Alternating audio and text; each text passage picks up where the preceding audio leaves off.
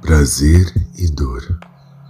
Duas coisas que parecem tão diferentes, mas que podem ser tão iguais. Qual é o limite que delineia uma coisa ou outra? Até que ponto a sua dor pode se tornar um imenso prazer? Respondendo a essa e a outras perguntas, que chegamos à última letrinha do BDSM, o masoquismo. E aí? Prontos para saber mais? Estou doido para contar para vocês. Fiquem à vontade, venham mais perto, tirem a roupa e não tenham medo que eu não vou morder, a não ser que você peça. Hum.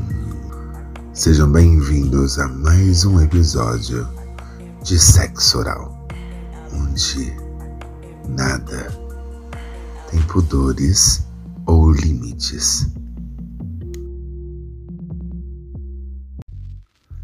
Ser masoquista é mais do que submeter-se às vontades do outro.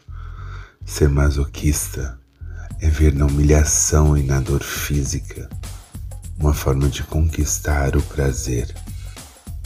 É o ato de subverter os próprios limites, onde se descobre que gozo e a dor, a lágrima e o êxtase fazem parte de uma mesma coisa. Como literatura e vida andam juntas, o termo masoquismo surgiu da obra Vênus das Peles, do autor Leopold von Sacher-Masoch. Nesse livro, o personagem principal dele encontrava prazer através da dor, tanto que ele encontrou o êxtase e o gozo quando ele é espancado pelo amante da esposa. Sendo assim, masoquismo é a tendência ou a prática pela qual a pessoa busca sentir dor ou imaginar que a sente. Então, qualquer tipo de humilhação verbal também serve para proporcionar tesão, gozo ao masoquista. Muita gente confunde numa relação BDSM o termo de masoquismo e submissão. Nem sempre a pessoa que é masoquista é submissa. Fora dali do ato de receber dor, ele não precisa abaixar a cabeça para o outro, ser passivo, permissivo e submisso ao outro. Eles podem agir como iguais. E na hora do sexo, ele se permitir pelo outro a ser flagelado, de leve a moderada, é claro, desde que seja feito um bom acordo entre os dois. Então, é, para o masoquista é importante, sim, ele sentir dor física e psicológica, mas isso nem sempre significa que ele vai ser humilhado o tempo todo. O papel de quem está disposto a obedecer sempre às ordens do seu dono nem sempre lhe convém, entenderam? Na verdade, na maioria dos casos, o masoquista, onde a dor é ligada ao seu erotismo, ele sente prazer com a tortura, com a dor, com a flagelação, mas ele tem os seus próprios limites. Tanto que nos seus relacionamentos ele busca algo não violento, sem a agressividade.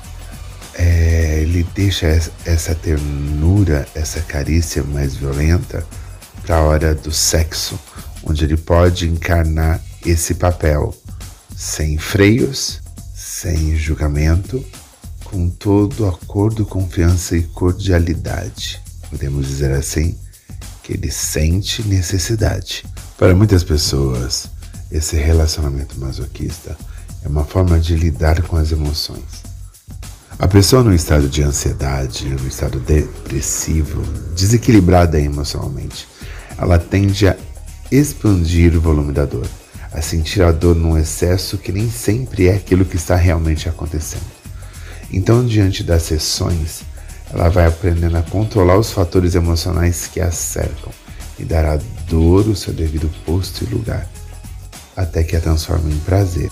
Aliado a isso, temos o fato de que o próprio corpo diante de um momento de dor constante e repetitivo, começa a liberar endorfinas para sanar aquele incômodo causado pela dor, transformando ele automaticamente num modo de prazer.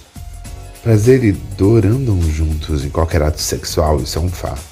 Quando você está sendo penetrado por alguém, dor e prazer se aliam, até que o momento que o prazer supera a dor e você não quer parar. Às vezes, os maiores orgasmos são aliados ao momento de dor durante a penetração. São aqueles exatos momentos em que você perde o controle do seu corpo, deixa as coisas acontecerem instintivamente, submetendo-se à ação do corpo do outro sobre o seu. Então, se analisar bem, todos nós somos um pouco masoquistas, não é mesmo? Tá, eu sou masoquista, eu sinto prazer através da dor. Mas o que eu tenho que fazer para tornar esta experiência boa para mim e para meu parceiro. Nunca faça uma prática dessas uma pessoa que você não conhece, uma pessoa que você não tenha dialogado e você tem uma relação de confiança. Você está dando o seu corpo, as suas vontades, o seu desejo e, em alguns casos, até a sua vida na mão do outro. Então, conheça, converse, Crie uma relação de estreita confiança para que faça isso sem nenhum percalço nenhum problema. Tudo bem? Vai usar uma coleira? Não ponha justa demais para não ter perigo de sufocamento. Vai usar uma máscara ou encapuzar alguém? Tenha limites. Não vai deixar a pessoa uma hora encapuzada, amordaçada, correndo o risco de sufocar ou engasgar com alguma coisa ou ter alguma reação e podendo se ferir seriamente e aquela brincadeira legal terminar num hospital. Tenha muito cuidado nos rituais sadomasoquistas com arranhões ou cortes. Certifique-se que você não sangre ou tenha contato com o sangue do outro sem a devida proteção. Ok? Muito cuidado com isso. E para finalizar o episódio de hoje, eu queria falar que não existe fronteira que separa a dor do prazer. Isso é de cada um. É íntimo e pessoal. Fantasias são criadas para não nos colocar limites. E basta nós termos a coragem e a ousadia de usá-las como nós assim desejarmos. Podem parecer estranhas, podem parecer bizarras, coisas que você jamais faria. Mas as fantasias, os papéis, em qualquer uma das siglas que nós conversamos, são feitas para nos libertar, para deixar o mundo do lado de fora, explorar as nossas essências, aquilo que nos faz saciados e satisfeitos. Faça o que tiver vontade.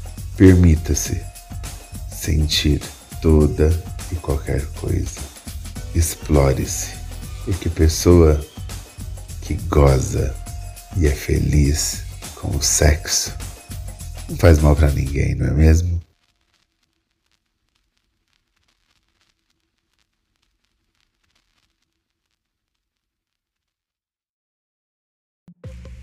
E aí? Foi bom para você? Porque para mim foi uma delícia. E assim finalizamos mais um episódio de Sexo Oral. Espero que vocês tenham gostado, aprendido com o conteúdo e se inspirado com novas ideias para sua vida sexual ser muito mais gostosa. Semana que vem a gente volta com um novo assunto. O que vai ser? Surpresa mas garanto que vocês não vão permanecer indiferentes depois que eu terminar. Tá bom? Enquanto isso, curte, compartilha, comenta, fala para os amigos, mande suas perguntas, suas histórias. Vem cá, fala comigo. Eu vou adorar saber o que você tem para me contar, tá bom? Um abraço do urso e até semana que vem.